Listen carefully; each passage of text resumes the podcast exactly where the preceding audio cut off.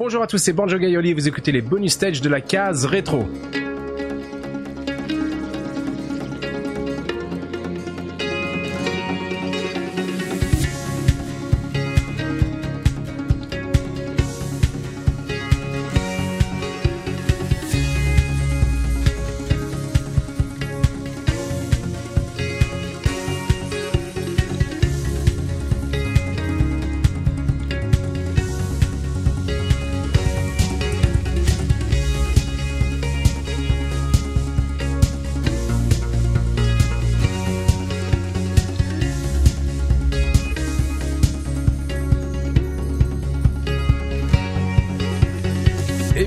Tous dans un nouvel épisode bonus stage. Vous commencez déjà à connaître le format. J'y reçois un chroniqueur de la case rétro pour parler à la cool, seul à seul, en mode apéro, euh, de sujets divers, de rétro gaming bien sûr, mais aussi du chroniqueur lui-même et de, son parcours jusqu'ici. Et aujourd'hui, j'ai le plaisir de recevoir Gerfo. Comment ça va Gerfo? Bah écoute, ça va très bien. Comment vas-tu toi? Moi ça va bien, ça va bien. J'ai eu du mal à démarrer, mais euh, ça a l'air d'aller mieux là. on va se détendre, on est entre nous, tu l'as dit. Donc, euh, Exactement, ouais. Donc bah merci merci toi, merci à toi d'être venu. Euh, J'avais euh, discuté récemment, c'était le tout premier, euh, tout premier bonus stage avec Enfa où il m'avait dit que ton tout premier, ta toute première apparition dans la case, c'était le, podcast sur Baldur's Gate, c'est correct? Ouais, je m'en souviens très très bien parce qu'en plus je l'ai enregistré dans des circonstances assez particulières. Euh, faut, savoir, je sais pas si c'est intéressant, mais euh, Soubi et moi, on se connaissait du, milieu professionnel dans lequel on, évoluait à l'époque. Et un jour la discussion a dérivé autour des jeux vidéo. Comme dans beaucoup de beaucoup de boulot euh, c'est des situations des discussions qui reviennent facilement. Et il m'avait dit tu voudrais pas essayer d'enregistrer un, un, petit truc? On fait un, on fait un truc dans un coin c'est super sympa et tout. Et du coup, j'étais allé, j'étais allé chez lui, première fois que je, que, que qu'on, se voyait dans un cadre parce qu'il habitait, euh, il habitait loin, loin de chez moi à l'époque. Et euh, j'ai fait l'enregistrement dans assis, assis sur son, sur un canapé à, à 5 mètres de lui avec un casque que j'avais ramené dans ma, dans ma valise, un, un petit manuel posé. Et j'étais hyper nerveux parce que je je savais pas vraiment si c'était intéressant ce que je racontais. J'avais envie de placer toutes les chroniques, euh, toutes les toutes les anecdotes que j'avais en tête euh, à chaque chronique qui se lançait. C'était une petite émission très intime, euh, vraiment hyper sympa avec Professeur Rose, avec Enfa, avec Soubi. Et bah, c'est là où ils m'ont ils m'ont attrapé où j'ai où j'ai passé le passé le passé le, le, stade le stade la, la, validation je crois par tout le monde et c'était le début d'un grand moment c'était il y a plus de 7 ans maintenant. Ouais, c'est ça, c'était ah en, mai 2012. L'enregistrement, même si l'émission a été diffusée plus tard dans l'année, je m'en souviens très bien. C'était un, c'était un, un super souvenir, très très beau souvenir qu'on a ensemble. Euh, et, et voilà. Ouais, ouais, bah, ça, oui, ça fait un bout de temps effectivement. T'avais du coup déjà écouté la case rétro, c'était tout neuf pour toi? Alors je l'ai écouté quand quand Soubi m'en a parlé, c'est-à-dire que j'avais pas. en fait, il y a par rapport à ce que j'imagine en Falmire ou, ou les autres chroniqueurs ont pu raconter, j'ai pas du tout moi le j'avais pas du tout cette fibre, euh, cette fibre podcast, cette fibre euh, euh, internet comme comme lieu de, de, discussion de fans très spécialisés. Pour moi, le jeu vidéo, c'était un truc que je faisais dans mon coin. Ouais. J'avais pas forcément beaucoup de de, de, de, de, de répercussions. Enfin voilà, c'était quelques sujets de discussion que je pouvais avoir avec des, des collègues, mais non, j'écoutais pas. J'ai écouté euh, Blade Runner, le, le, podcast qui est sur Blade Runner qui était ah déjà sorti à l'époque et qui moi m'avait euh, m'avait charmé. C'était c'était vraiment euh, bon, c'était un très bon jeu et c'était un très bon podcast et du coup bah je dis pourquoi pas, on essaiera. Je, je suis pas sûr d'être à la hauteur, mais ça va ça va peut-être le faire. Et puis je suis encore là. Donc c'est c'est c'est pas toi qui avais forcément envie d'entrer dans la case, c'est Soubi qui, qui, a un peu forcé la main. C'est lui qui a dit ouais, faudrait que t'essayes. Je pense que t'as des trucs à raconter et, uh-huh. Et voilà, c'est plus un, une proposition de sa part, voilà. Donc c'était, ouais, c'était très cool. C'est encore très très plus bluffant. Et moi, ce qui m'épate, c'est le fait que tu dises que tu étais nerveux, parce que le, on, sent pas du tout la nervosité. T'étais très à l'aise tout de suite dans ce podcast sur sur Baldur's Gate. T'avais déjà euh, fait parler en public ou devant des gens, ou c'était euh, c'était la première fois Pas du ah tout. C'est Enfin, tu perces un peu là dans le dans, la carapace là. C'est c'est mais bon, à la limite on est là pour ça. Mais euh, enfin moi ça, ça a été une grosse révélation personnelle ce podcast euh, de ce point de vue parce que j'étais très surpris de d'avoir la bonne réception. Finalement, l'ambiance à la cool qu'on aime tous où j'ai l'impression au moins que les auditeurs aiment, c'est aussi parce que nous on la ressent que ça marche bien ce, cette aventure. Et au fond, euh, bah, j'ai des trucs à raconter. L'avantage, euh, les premiers jeux que j'ai faits, c'est des jeux euh, c'est les jeux qui me passionnaient le plus, c'est ceux dont j'avais envie de parler, ceux dont j'avais toujours eu, toujours eu l'impression qu'il y avait quelque chose à partager. Baldur's Gate, c'est bon, ça, j'espère que ça se sent dans le podcast, mais ça faisait partie de mes jeux fétiches à l'époque. Je pouvais en parler pendant des heures et Soubi d'ailleurs m'a repris plus d'une fois pour m'empêcher d'aller trop loin. mais, mais, voilà, enfin, on est euh, l'avantage et c'est aussi d'ailleurs une des choses que que j'ai découvert, c'est que la passion, ça se, ça se, ça se transmet facilement parce qu'on a juste à raconter ce en quoi on, on croit entre guillemets, hmm. ce, qu'on a, ce qu'on a au fond de soi. Si on est pénible, de toute façon, les gens mettent fin à la conversation. Mais là, comme il se trouve que tu as un auditoire et que les gens ils se partagent ou pas d'ailleurs ton point de vue, bah la discussion elle est tout de suite, euh, tout de suite en place quoi. Donc euh, moi, moi, j'aime beaucoup ce qu'on fait à la casse parce qu'on est, on est vraiment euh, on, est vraiment dans le dans l'échange et c'est quelque chose qui auquel je ne m'attendais pas forcément avec le jeu vidéo. Mon expérience personnelle du jeu vidéo est plutôt une expérience de, de jeu solo où on, on, est chacun dans chacun dans son coin. J'ai eu bonnes bonnes expériences avec ma sœur euh, euh, à la maison quand on était plus jeune, mais euh, à l'âge que j'avais quand quand j'ai commencé la case, le jeu vidéo c'est c'est quelques soirs par semaine, tu vois. C'est plutôt plutôt dans cette dans cette optique là, quoi. Donc une révélation. Ouais, c'est marrant que tu parles du, jeu vidéo que tu faisais dans ton coin, parce que moi c'était un peu comme ça que je jouais aussi quand j'étais euh, quand j'étais plus jeune, enfin un peu toujours maintenant, mais euh, je te parle d'une époque où il y avait euh, il y avait bah, pas forcément Internet, enfin il n'y a pas du tout Internet, il y avait pas vraiment de jeux vidéo à, la télévision, il a fallu attendre bah, des trucs comme MicroKids ou ou Game One, et moi j'étais pas friand de ces, de ces programmes-là parce que j'ai l'impression que ça ça usurpait un peu mon monde euh, à moi parce que c'était mon monde à moi, c'était le jeu vidéo que je faisais dans dans ma chambre en haut de la maison. Et puis euh, oui, j'avais l'impression que ça me volait un peu mon, mon univers pour euh, pour le diffuser au grand public. J'étais pas forcément euh, super content de ça. C'est un peu, euh, c'est là où je me rends compte que moi aussi je deviens un peu vieux con entre guillemets, si j'ose dire. Mais il y a y a beaucoup de choses qui ont changé, même dans l'appréhension de ce qu'est le multijoueur dans le dans le jeu vidéo. Quand on voit, je suppose que tu as connu cette époque un peu bricolage où euh, un, quelqu'un voulait voulait avoir un serveur chez lui où il avait ses règles, ses, sa façon de faire et ses, ses, envies et puis tu venais sur un serveur et la première chose que tu faisais c'était de passer 10 minutes dans le chat à dire bonjour, à te présenter et, ensuite tu, commençais à jouer et qui a complètement disparu avec euh, les serveurs communs, le, la notion de permanente de compétition qui moi me manque un peu et qui fait qu'aujourd'hui le jeu multi à part quand c'est un peu de coop, bah j'ai pas tellement envie de pas tellement plus tellement envie de m'y mettre quoi. Mais euh, mais après, faut pas être nostalgique non plus. Je pense que c'est c'est l'évolution naturelle des choses et on a quand même aujourd'hui les outils pour euh, pour créer tellement d'expériences euh, multiples avec euh, tellement de gens à travers le monde qu'il faut pas trop se faut pas trop se limiter. En fait, l'important c'est de garder un peu de curiosité sur les les petites créations un peu à part. Aujourd'hui, il y a encore tellement de gens qui ont envie d'innover, qui ont été bercés justement dans tout un tas d'expériences personnalisées ou qu'ils ont assimilées ou plus ou moins d'ailleurs et si je reboucle avec la case, finalement, c'est peut-être ça le, aussi un des trucs les plus importants que ça m'a apporté, c'est de l'ouverture d'esprit. C'est-à-dire que je regrettais un peu mon côté un peu solo, mais il y avait aussi beaucoup de choses que j'avais jamais vues dans le jeu vidéo et que j'ai découvert ici. On en a beaucoup rigolé et ça a été un gimmick pendant très longtemps. Je défendais le jeu au clavier et, voilà, le sujet déborde forcément autour de ça.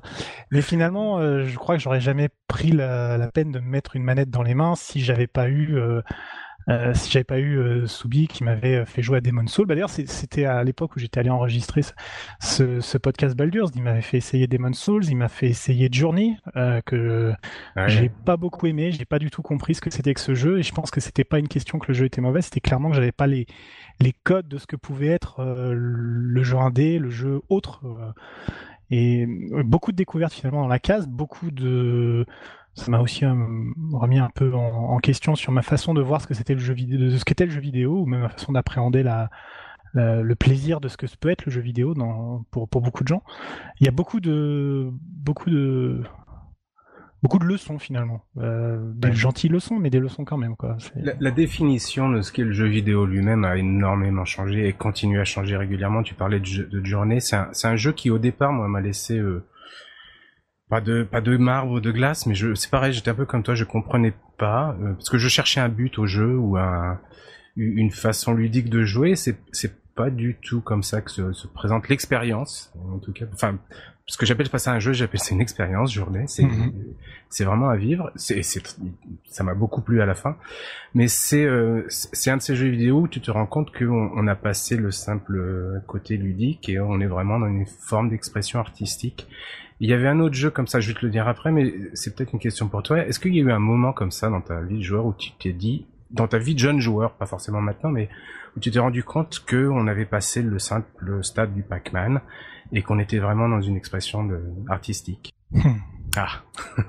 je, j'essaie de me rappeler parce que j'ai quand même fait beaucoup de jeux. Une expression artistique, je je sais pas. Est-ce que c'est est-ce que c'est en c'est plus une question rhétorique, mais est-ce que c'est un déclenchement d'émotion? Est-ce que c'est un, un, un, espèce de vide? Je pense qu'il y a, il y a ce, ce, syndrome un peu, tu sais, du, du, du, très bon livre que tu termines, et tu sais, il y a ce, ce vide que tu ressens quand, quand tu es triste de quitter un univers, et euh, ça m'est arrivé dans certains jeux où j'ai fait ah waouh, c'est c'était bien. J'ai été tu tu fais waouh, mince. Mais j'ai pas de titre comme ça qui me viennent immédiatement en tête. Je sais que j'ai ressenti ce genre de choses, mais là spontanément, j'en ai pas qui me. C'est un truc sur lequel on peut revenir après. Mais pour donner un exemple, moi, pour moi, c'était le, le, tout premier Dune sur PC et puis Amiga aussi. Je sais pas si tu ouais. à ce jeu-là, qui pour le coup était pas forcément un jeu jeu, mais qui était euh, qui était une expérience euh, plus que vraiment une, un, oui, un, jeu où il faut faire du score, où il n'y avait pas toutes ces considérations là. C'était, c'était pas vraiment un point and click non plus parce que c'était très linéaire. C'était pas un jeu de stratégie parce que c'était euh, bah, très très simplifié. Il fallait juste se laisser bercer par l'aventure. Et de journée, moi, m'avait rappelé ça. C'était un, une espèce de dune. Alors il y a le contexte aussi, oui, les dunes et tout ça, mais c'était euh, une espèce mm. de d'aventure à, à, suivre que, que tu subissais plus que tu que tu à laquelle tu participais. Euh, et, c'est là que je me suis dit, quand j'ai fini le jeu, je me suis dit, waouh, on, vient d'atteindre quelque chose de différent dans l'expérience euh, ludique, vidéo ludique. Euh, c'était c'était pour moi c'était Dune, c'était ce jeu-là. Il y en a eu d'autres qui m'ont donné aussi des avant-goûts d'émotions similaires, mais pour moi c'était c'est parce que c'était le, le, jeu complet que je qui a beaucoup de lacunes aussi, mais que je voyais dans son intégralité comme une œuvre d'art. Ah si, mais maintenant que j'y pense évidemment, si il y en a un qui m'a quand même qui m'a qui, m'a un peu un peu fait réfléchir, c'est c'est Majora's Mask. C'est euh, il y avait j'avais pas j'avais pas percuté euh, sur le moment en fait, c'est plus en lisant après le toute la toute toute la cré... le processus créatif pour ce jeu, le le, tout l'aspect de dépression de Eiji Aonuma qui, euh, qui, qui se sentait pas à l'aise dans les apprendre la les, la, suite de, de Miyamoto et, et qui euh, il y, a, y, a, beaucoup de mélancolie dans ce jeu et c'était à l'époque un sentiment qui me qui m'habitait parfois. Et il y avait il y y a des petits moments comme ça. Je crois que c'est le tu sais le, le, tu, tu, tu, te sens un peu concerné tu dis ça me dit ça, ça, me parle un peu cette histoire là quand même. Il y a, y a un petit quelque chose quoi mais j'ai j'ai pas souvenir après de grands grands jeux comme ça qui dans ma dans ma jeunesse hein, je veux dire parce que j'étais plutôt plutôt dans les jeux simples euh, entre guillemets, c'est-à-dire euh, des FPS, un peu un peu de jeux de stratégie, des RPG, mm. mais des RPG, j'ai pas pareil, j'ai pas de RPG, tu sais, où tu tu t'attaches vraiment. Alors maintenant, peut-être que j'ai le recul aussi même, depuis euh, que Witcher a pris la place et que c'est vraiment le la quintessence de la création de personnages pour moi et le la capacité à écrire des des, des, des, des, des, histoires qui te qui t'impliquent émotionnellement, mais j'ai pas j'ai pas trop de souvenirs sinon sur de ce genre-là. J'ai, moi, j'ai pas fait Majora's Mask, d'ailleurs ni Ocarina of Time. Je les ai récupérés par contre pour 3DS euh, cet été. D'ailleurs, j'ai commencé à faire Ocarina. Euh... Non, oui, Ocarina. Euh... J'ai du mal. J'ai beaucoup de mal euh, à refaire un jeu comme ça. C'est, j'en avais parlé quand on avait fait les podcasts sur Zelda. moi, mhm. J'avais joué à un tout petit peu aux premiers Zelda sur NES. J'ai un cousin qui l'avait. Quand on allait le voir, j'étais très content qu'on puisse y jouer un peu. On a eu, j'ai eu le Link's Awakening sur la Game Boy, qui est ah si quand même ouais, Link's Awakening pourquoi est-ce que je c'est vrai la tristesse de la fin de Link's Awakening quand même hein, qu'est-ce que je oh là là qu'est-ce que je raconte? Tu vois il suffit qu'on en parle. Je n'ai pas fait le podcast sur Link's Awakening j'en ai jamais parlé. Mais euh, c'est c'est d'une tristesse cette fin et d'une tristesse et d'une beauté en même temps. Enfin Ouais, c'est superbe et j'ai fait euh, Ocarina of Time mais du coup, moi, j'avais pas joué à Link to the Past sur SNES. On n'a pas eu de SNES à la maison. Et euh, quand j'ai fait Link to the Past des années plus tard, j'ai fait. Ah, c'est quand même vachement bien ce jeu et tout. J'aime pas Ocarina of Time. J'ai décidé que j'aimais pas Ocarina of Time comme ça, tu vois. Et du coup, après, j'ai refait Majora's Mask. Et Majora's Mask, tu vois, c'est là où j'ai dit, ouais, il y a quand même un, il y a quand même un supplément d'âme dans celui-là. Ocarina of. Time a des très très bonnes choses. hein. Je veux dire, le temple de l'esprit. Qu'est-ce que j'ai pu écouter la musique Qu'est-ce qu'il y, y a- des choses qui me restent en tête. Le, le cheval dans la plaine d'Hyrule, c'était c'était des bons moments, quoi. Mais mais, ok, mais Majora's Mask, il y a, il y a une, il y a- une tristesse, il y a, il y a une, c'est- des bons sentiments aussi, tu sais, des, des, des jeux vidéo comme ça qui te ramènent un peu dans, dans, dans des, des, des choses simples. On parle d'amitié, on parle de solitude, on parle de, mais ça, ça, ça, fait passer quelque chose comme un bon bouquin, quoi. C'est, c'est- tu t'es, t'es emporté dedans et tu te, tu te transposes, tu observes, tu vois. C'est, c'est- moi je, c'est, c'est aussi pour ça qu'on aime bien. Puis tu peux l'expérimenter et avoir l'impression de l'influer, sauf quand tu te fais complètement surprendre par l'auteur qui te dit, c'est pas là où je voulais t'emmener. Ouais, ouais. le- Ouais, la la, fin de Link's, Link's Awakening, elle est, euh, c'est, c'est, Ah, ouais, c'est- c'est vrai que c'était un, un moment, et même, et même maintenant, c'est un truc qui marche sur un, sur un adulte comme moi, moi j'ai 44 ans maintenant, mais ça, ça, c'est, des retournements qui marchent parce que le jeu t'implique de toute façon émotionnellement depuis le, depuis le départ. Ouais. Mais pour, pour des jeux comme Ocarina, et donc, euh, bah, j'ai pas fait euh, Majora's Mask, mais je, je compte le- faire après. Mais j'ai du mal, effectivement. je crois qu'il y a une question d'âge aussi où tu es euh, émotionnellement ouvert à, à certaines choses ou certains thèmes Bien qui sûr. sont abordés. C'est pour ça que j'ai du mal sûr. à faire des, Final Fantasy parce que c'est pas du tout, euh, c'est pas du tout mon, mon contexte émotionnel et puis je ça, me- voilà, ça me laisse vraiment de glace. Par contre, si j'avais fait ça plus jeune, peut-être que ça m'aurait euh, ça m'aurait plus fasciné ce jeu-là. Bah, moi, il y a, il y a- il y a des bons thèmes, il y a sans doute des bons thèmes dans Final Fantasy, mais euh, là, mon, moi, mon souci, j'en ai déjà parlé aussi, c'est je j'ai c'est pas ma conception du gameplay en fait. Le game, je suis complètement aveuglé par le par le gameplay qui me plaît pas en fait et qui, Ouais, ouais, ouais. qui euh, on dit que c'est un jeu de rôle mais t'as aucune personnalisation de ton ton héros ou très peu enfin il reste euh, d'apparence le même il a une personnalité qui n'est pas la tienne mais qui est celle que que le, le jeu t'impose et Voilà. et voilà, c'est et en même temps, il y a des très bons jeux, c'est sûr et certain. Il y a, il y a de... au-delà même de, de Final Fantasy, tout un tas de JRPG qui quand même j'ai essayé de faire pour la case et qui sont qui sont pas du tout passés quoi. Mais euh, mais voilà. Je crois que c'est la, la différence. Toi et moi, on est clairement plus RPG euh, ouais, West, enfin de, de Ah, l'occidental, ouais, tout à fait. occidental, ouais. euh, ouais, voilà, que, que le JRPG. Effectivement, je crois que la différence, c'est que ça t'est imposé, le, le, le caractère de ton personnage t'est imposé dans un JRPG, alors que dans un, un truc plus occidental, tu, peux un peu encore le façonner. Encore que c'est pas forcément vrai pour des trucs comme, euh, comme Witcher. ou- Non, non, bien sûr que non. Mais Witcher a peut-être justement la, juste euh, le juste équilibre entre les deux, c'est-à-dire que il, joue sur le fait que tu ne peux pas complètement personnaliser euh, le, héros pour t'impliquer dans une histoire qui est euh, qui est très bien racontée, qui va très loin et qui qui enterre même ce qui s'est fait précédemment. C'est-à-dire que on, a vu euh, jusqu'à Neverwinter Night des, des jeux qui étaient très personnalisables à tel point que les histoires en étaient d'une banalité confondante. Et on a retrouvé avec un avec un Witcher le, le sens de, Mm.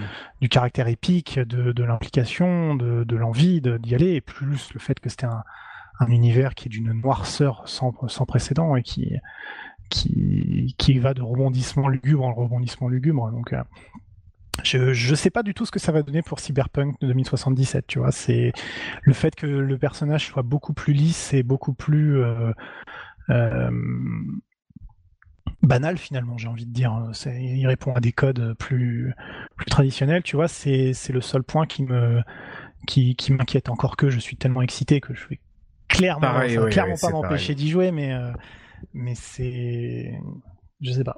Ouais, Ça, mais moi, avis, moi, bien.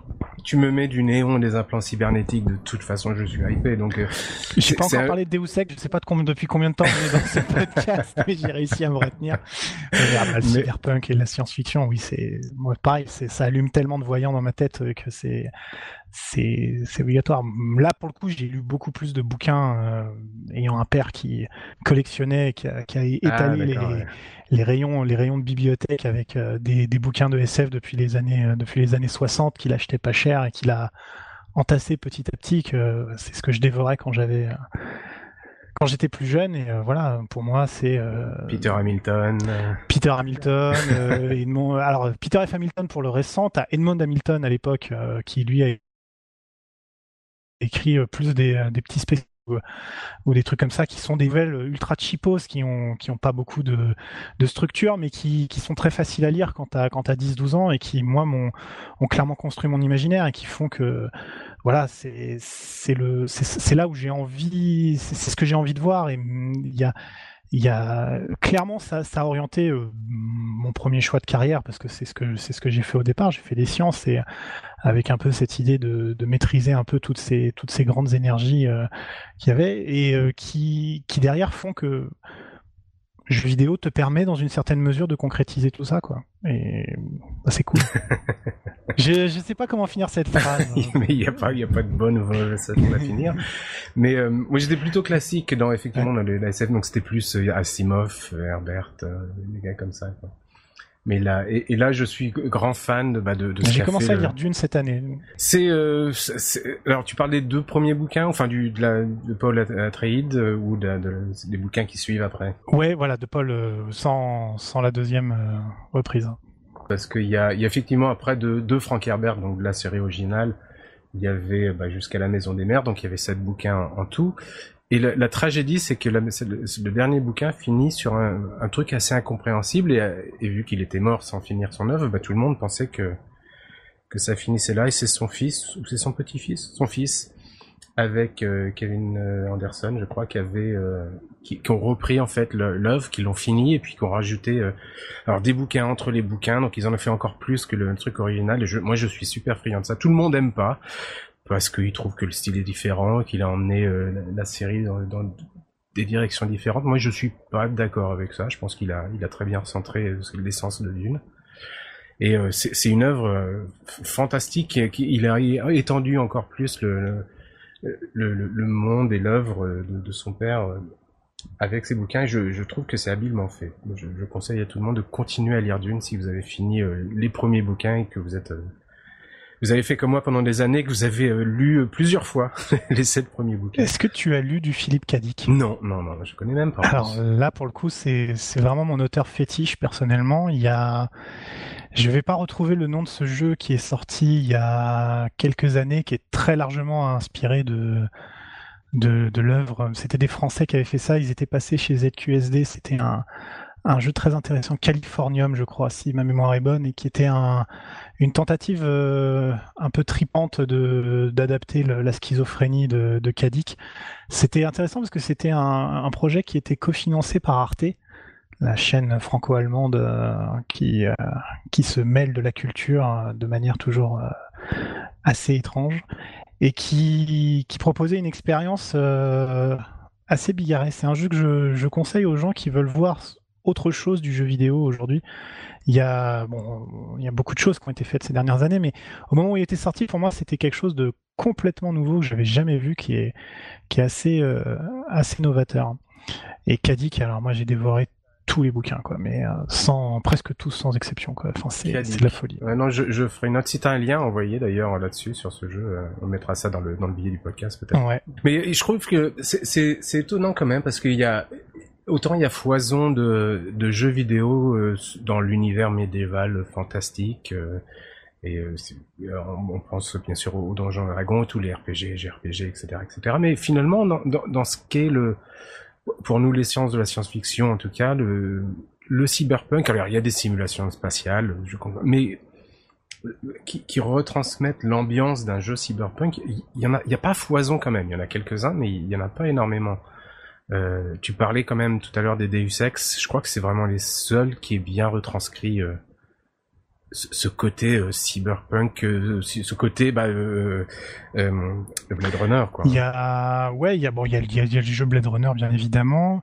Est-ce qu'ils ont si bien représenté que ça le côté cyberpunk? Ils ont représenté un grand aspect du cyberpunk, mais la réalité ayant rattrapé une partie de la fiction, aujourd'hui, c'est des jeux qui ont qui ont qui ont quand même laissé euh, qui ont laissé un goût amer chez certains avec euh, euh, une, une, certaine retranscription de, Au départ, c'était une grosse blague finalement, toutes ces théories du complot qu'on rendait d'un seul coup, d'un seul coup véritable. J'en avais parlé un peu d'ailleurs dans le dans le podcast qu'on lui avait consacré. Le, à mesure que les années passent et qu'on voit et qu'on voit les, les gens se, se, prendre de passion pour toutes les toutes les idées ubuesque qui sortent du chapeau, ça, ça, ça, ne dépeint pas une, un avenir qui est très rose.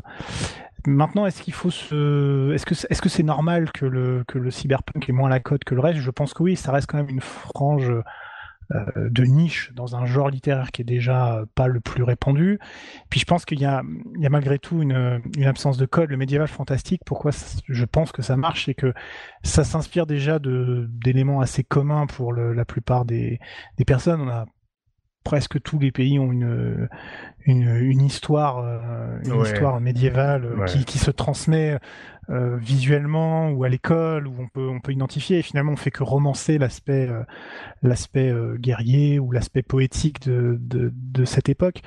La science, elle peut partir dans tellement de directions et il faut il faut lui créer des règles et on tombe sur des, des gens très très très scrupuleux qui vont te demander une cohérence totale de bout en bout. Donc il faut créer un univers très très lourd c'est à l'inverse si tu veux une histoire légère tu vas te mettre à à dos toute une toute une partie du, du, cible du public cible. Donc c'est c'est pas évident.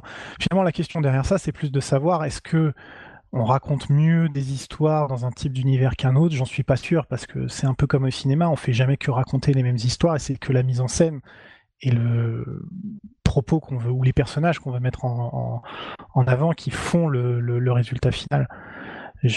Pense qu'à un moment donné, moi, j'étais assez sceptique sur le fait de rajouter des auteurs dans le jeu vidéo. Les, jeux vidéo, ça n'avait pas besoin d'histoire très compliquée, ça n'avait pas besoin de, psychologie, ça n'avait pas besoin de contexte.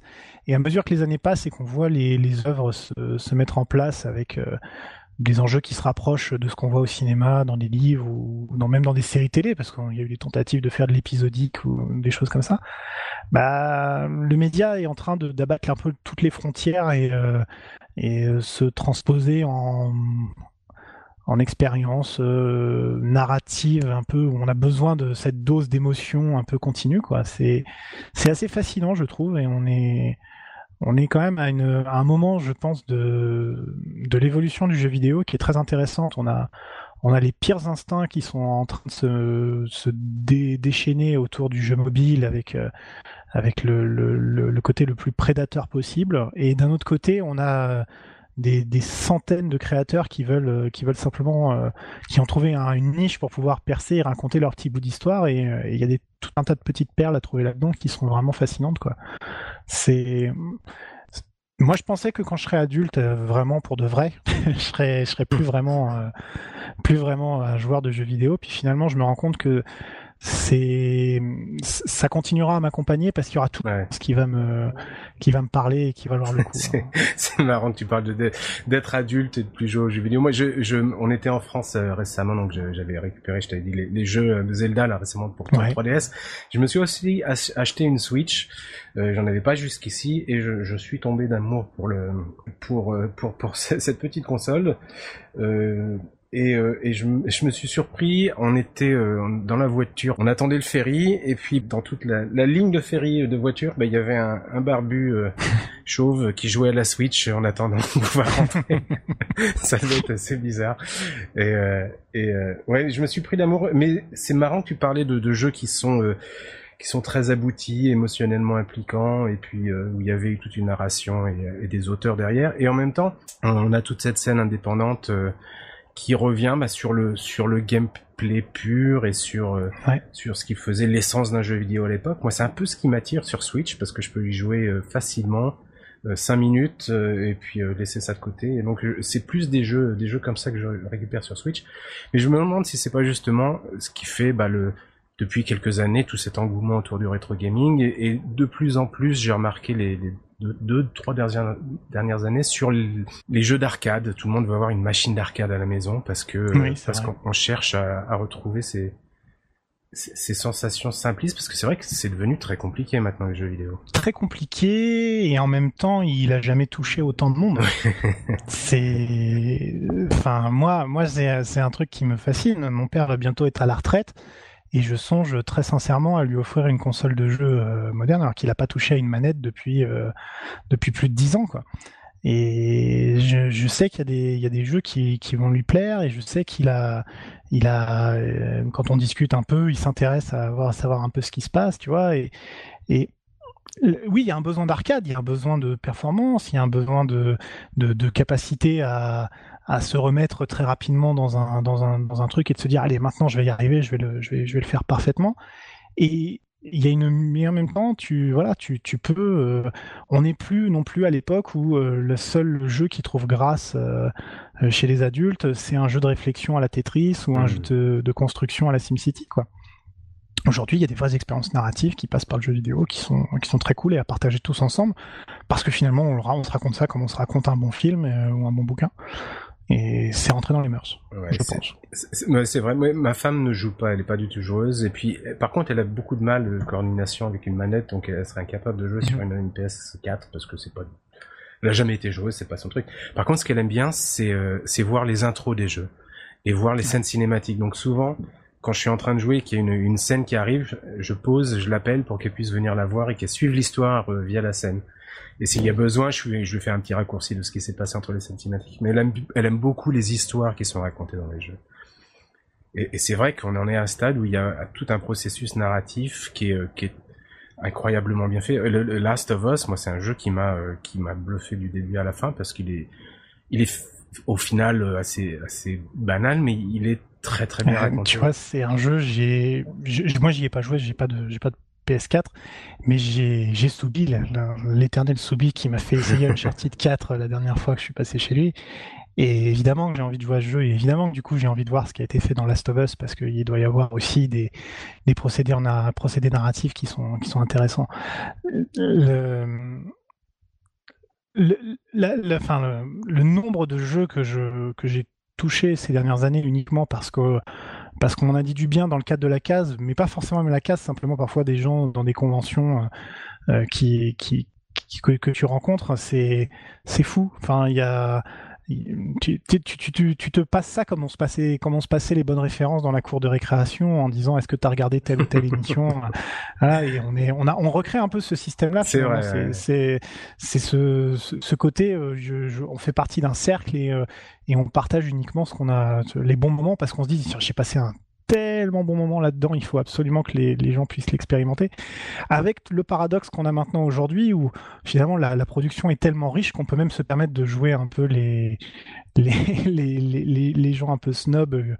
Oh, oh celui-là, il a l'air bien, mais il a pas l'air très très bien. Donc euh, je, je, vais me réserver pour un autre tellement j'ai pas le temps. Et euh, c'est bien, ça veut dire qu'on y aura, y aura jamais y aura, y aura jamais matière à s'ennuyer. Déjà qu'il n'y a pas de matière à s'ennuyer même sans le jeu vidéo, mais en plus le jeu vidéo euh, permet permet ça quoi. Mais c'est c'est vrai que moi quand j'étais gamin, on se cachait un petit peu pour raconter nos expériences de jeux vidéo. dans dans la queue du self à la cantine, euh, ben, on parlait à voix basse quoi. Et maintenant c'est qu'on est adulte bien sûr, on s'en fout un petit peu, mais il y a aussi ce côté, euh, il y a plus du tout ce côté où tu as envie de te cacher parce que c'est un peu un, un médium honteux. C'est on est à la cantine, on parle de jeux vidéo, et puis si ça vous plaît pas, ben voilà, FU, et puis à l'autre part. Il y a, c'est vraiment beaucoup plus ouvert et beaucoup plus accepté que ça, ça l'a été il y, a, encore 20 ans. Quoi. Ah bah oui, bien sûr. Ça c'est formidable. Tu parlais de ton père qui avait pas touché une manette depuis euh, depuis euh, 10 ou 20 ans. Euh, et toi, ton aversion pour les manettes, ça, ça, ça oh, venait de quoi? Elle a disparu. elle, a. Ça venait de quoi? Bon, c'est pas une aversion, c'est plus que le. À la maison, il y avait, il y avait plutôt, plutôt des PC. C'est, juste ça. j'étais gamin. Moi, j'ai, mon père avait acheté une NES. J'avais 4 ou 5 ans. Ma mère, euh, ma mère euh, s'était laissé convaincre en disant que c'était pour moi, et moi, je voulais pas y toucher. Ça me faisait peur, mais il faut dire que mon père avait acheté des jeux qui étaient pas qui faisait un peu peur. Il avait acheté les Tortues Ninja, il avait acheté euh, Little Nemo The Dream Master, l'adaptation d'une bande dessinée anglaise d'un petit oh garçon qui, se euh, promène dans ses rêves, qui, est un jeu extraordinaire, mais qui mais qui fait bizarre parce que tu te changes en animaux et tout. C'était un peu c'était un peu étrange. Et il avait acheté Shadowgate, Shadowgate, le formidable Shadowgate sur NES, euh, qui était adapté sur tout un tas d'autres supports, mais qui faisait très très peur avec une musique très angoissante. et du coup, après à la maison, il y a eu un 486, un ordinateur euh, avec 4 MO de RAM et, un processeur à 100, à même pas 100 MHz, quoi. Donc c'était c'était tout petit. Ma sœur a eu une Nintendo 64 et ça a été la dernière console qu'on a eu à la maison. Et donc Nintendo 64, donc du coup ça devait être en 80, euh, 96 ou 97, quelque chose comme ça. Et bah, il fallait jouer sur la télé du salon et la télé c'était c'était l'outil des parents, c'était fait pour regarder les, les, actualités et pour regarder les films le soir, c'était pas fait pour jouer, il y avait il y avait qu'une seule télé. Donc du coup l'ordinateur familial, bah pareil, il était dans la chambre des parents, donc on pouvait pas y aller trop souvent. Et donc quand j'ai eu quand j'ai eu 18 ans et que j'ai eu un, un, ordinateur portable pour mon bac, bah c'est c'est là que j'ai joué pendant pendant, pendant des années et des années. C'était sur un petit écran d'ordinateur dans ma chambre. Euh, euh je sortais pas, quoi. Donc euh, voilà, c'était. C'était pas une aversion pour les manettes, c'était plus une question de disque. Il y avait beaucoup de choses qui me faisaient envie, mais sur PC, euh, en plus, arrivé dans les années 2000, 2000 2005, début d'Internet, le piratage, les forums partout pour t'expliquer comment comment installer, bidouiller ta, ta machine dans ton coin. Forcément, c'est là où j'ai où j'ai passé du temps, quoi. Donc, euh, donc pas d'aversion pour les manettes et heureusement, fort heureusement, une redécouverte euh, quelques années plus tard euh, avec le. J'ai acheté ma manette pour Dark Souls. C'était juste pour pouvoir faire Dark Souls sur PC et je, n'ai absolument pas regretté.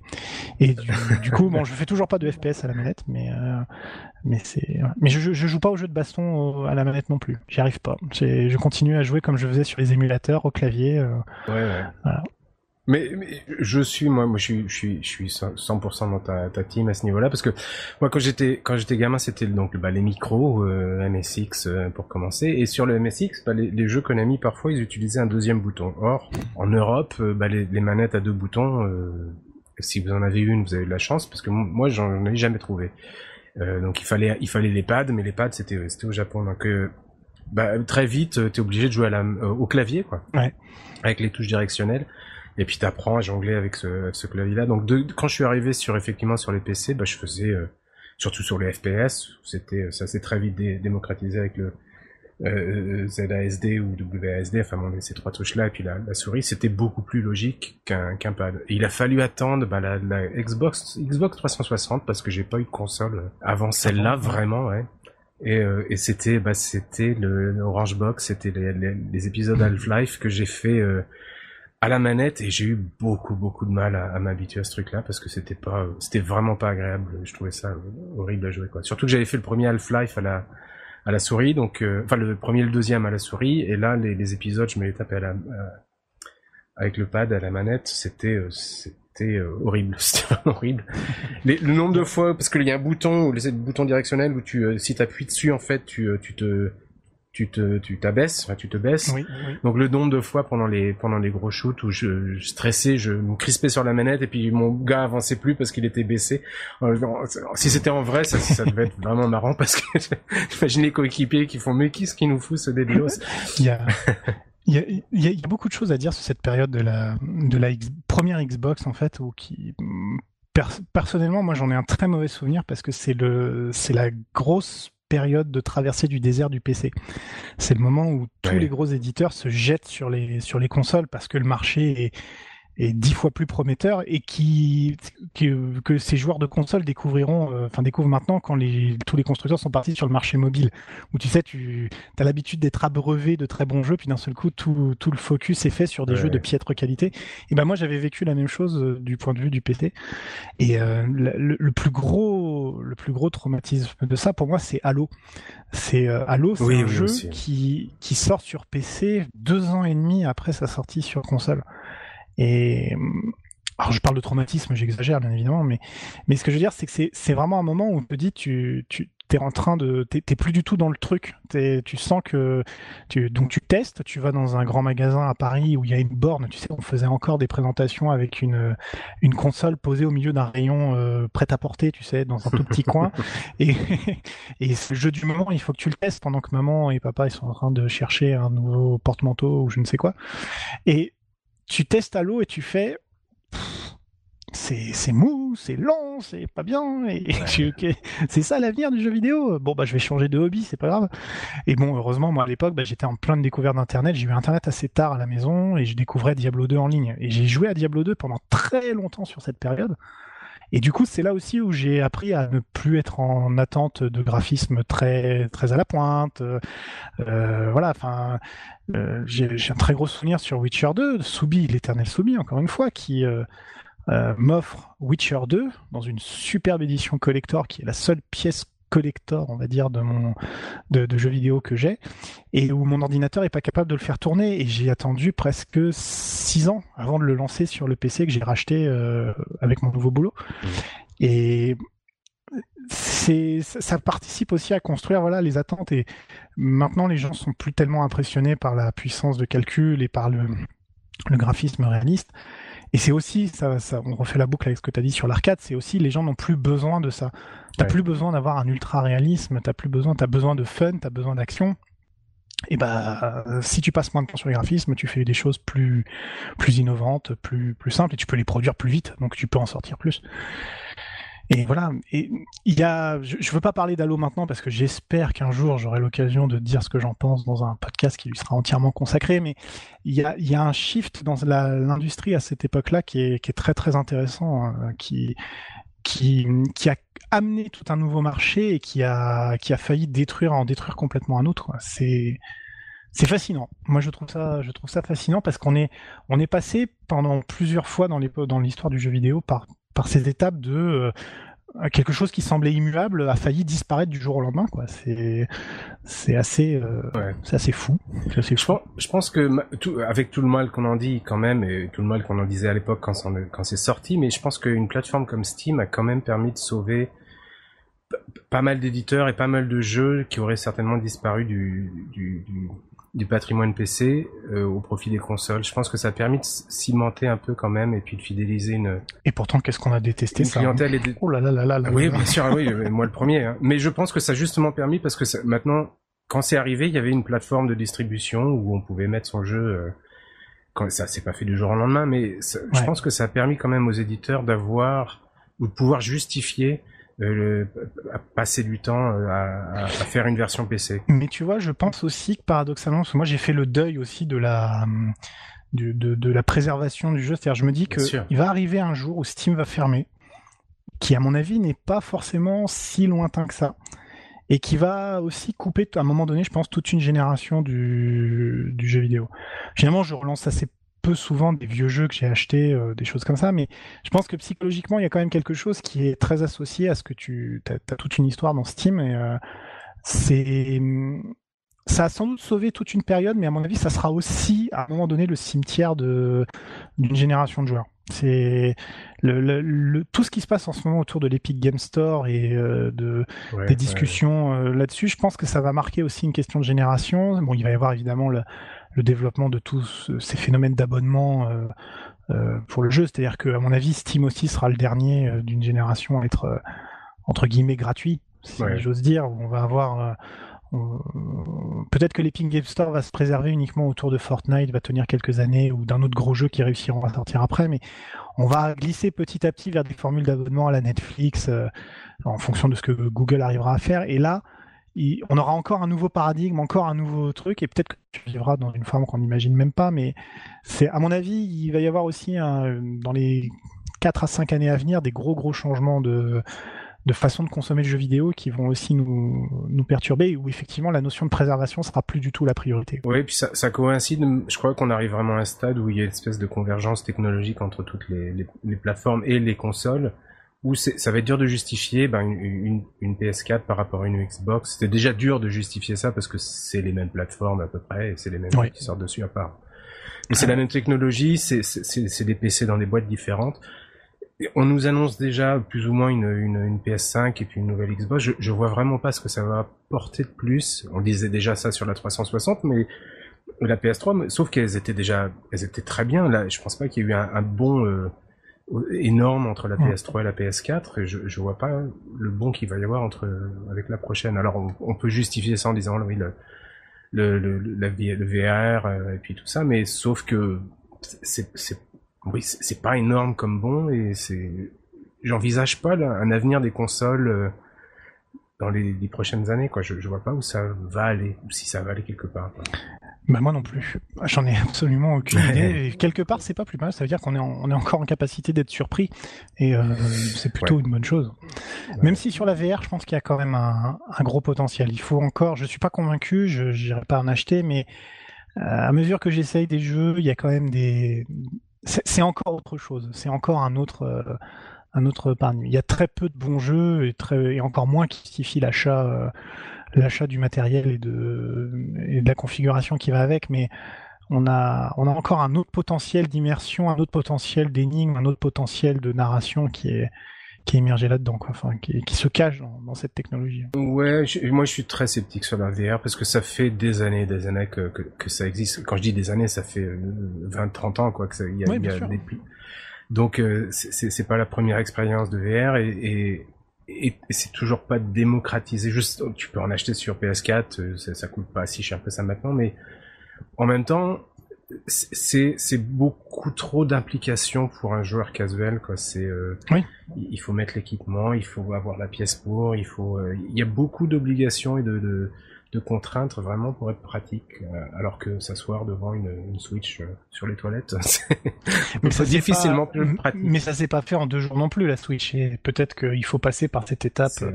Finalement, aujourd'hui, euh, moi, je j'ai toujours un peu de de, de, mal à voir autre chose là-dedans dans les conventions que de la nostalgie sur la sur l'aspect technique. Quand tu regardes les collectionneurs de, de tout premier PC vraiment de première génération, tu, tu vois très rarement des gens rejouer pendant des heures sur ces machines-là.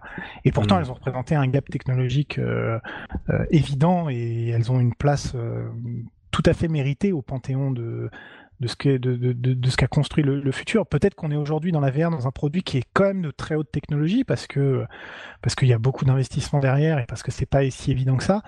Peut-être qu'on regardera, on regardera l'Oculus Rift ou ou le HTC Vive un jour comme on regarde maintenant le le l'Amstrad ou, euh, le Commodore 64 quoi voilà qui qui, qui aujourd'hui sont, sont des machines tout à fait respectables que moi je n'ai pas connu à l'époque donc j'ai pas l'affect particulier mais je veux dire on les regarde aujourd'hui il n'y a pas vraiment de jeu qu'on recommande sur ces machines là enfin, je veux dire il faut être faut quand même être assez honnête. Et on, je pense pas qu'on recommandera Beat Saber euh, sur euh, sur PSVR pendant pendant des années. Mais n'empêche que voilà, ça, ça aura participé à construire un, à construire quelque chose. J'espère que ça va aboutir, moi, quand même. On sent un potentiel qui est quand même euh, mieux que le mini CD, quoi, tu vois. Ouais, ouais, oui, oui, oui, Non, il y a, clairement un, énorme potentiel. Je pense que c'est pas exploité à sa juste valeur dans, dans l'état actuel des choses. Je pense, je suis même pas sûr que le jeu vidéo soit forcément la, la porte de sortie, non, effectivement. Pour le pour le VR en général. Moi, j'avais fait un, un, un, podcast en anglais, mais c'était sur bon, sur notre chaîne, etc. Et euh, avec euh, quelqu'un qui est professeur de, de, jeux vidéo et qui me parlait, on parlait de VR justement, et, qui lui disait que ça avait des applications, euh, enfin déjà énormes. C'était et c'est ça qui finançait en fait le, et qui permettait de continuer la recherche sur la VR pour le jeu vidéo, mais c'est ça avait des explications, des applications gouvernementales, notamment pour pour les, les équipes de sécurité qui pouvaient s'entraîner euh, dans des domiciles, par exemple une ambassade. D'accord. Euh, ils allaient euh, à l'étranger dans une ambassade et ils pouvaient euh, bah, virtuellement sécuriser le, le, périmètre et voir d'où pouvaient venir les, les, problèmes et savoir où se placer exactement avant d'y aller parce qu'ils faisaient ça en VR et ils, ils pratiquaient ça en VR des mois à l'avance. C'est c'est certainement le le, ces applications les moins, les moins courantes qui, qui auront le, des chances d'aboutir. Je ne sais pas si tu as eu l'occasion de, de voir ces expositions de création justement en, en trois dimensions d'œuvres d'art euh, à ah, travers la VR. Ouais.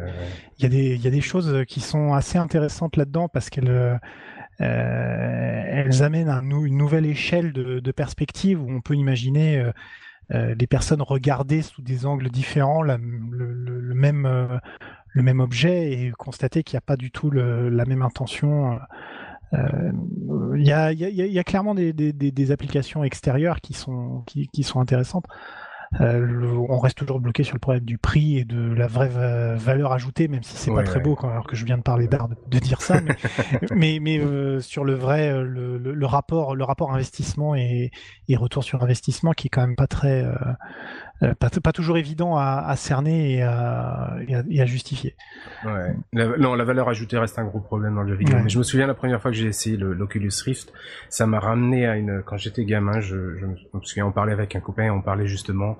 Alors on, c'était, on était sur MSX, c'était encore euh, les 8 bits à l'époque, et on disait, euh, imagine un jour si on arrivait à à mettre un casque et à être dans le jeu vidéo en vrai et puis euh, je dis à mon pote non mais t'es fou imagine la puissance de processeur que ça nécessiterait ce sera jamais possible et on en est là maintenant donc effectivement où on en sera dans 10 ans. C'est très intéressant comme période. il y aura toujours l'innovation. Si elle n'est pas dans le jeu vidéo, elle sera ailleurs et on se consacrera à regarder autre chose en attendant que le jeu vidéo fasse de l'innovation. Dans le pire des cas, c'est ça qui est bien, c'est qu'on n'est pas limité à, ce, à ce seul domaine. Hein. On va rester sur cette note euh, optimiste de ce que l'avenir nous propose.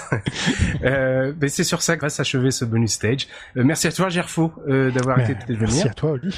Euh, bah, dites-nous euh, dans les commentaires ce que vous pensez de la VR euh, ou des manettes. Si vous avez partagé des expériences similaires, ça nous intéresse. N'hésitez pas à vous abonner à la chaîne iTunes pour ne pas rater les prochaines émissions et découvrir les anciennes. Glissez-nous un petit mot sympa, on apprécie toujours. Et n'oubliez pas notre slogan, le rétro gaming est l'avenir des consoles next-gen. Salut Salut à tous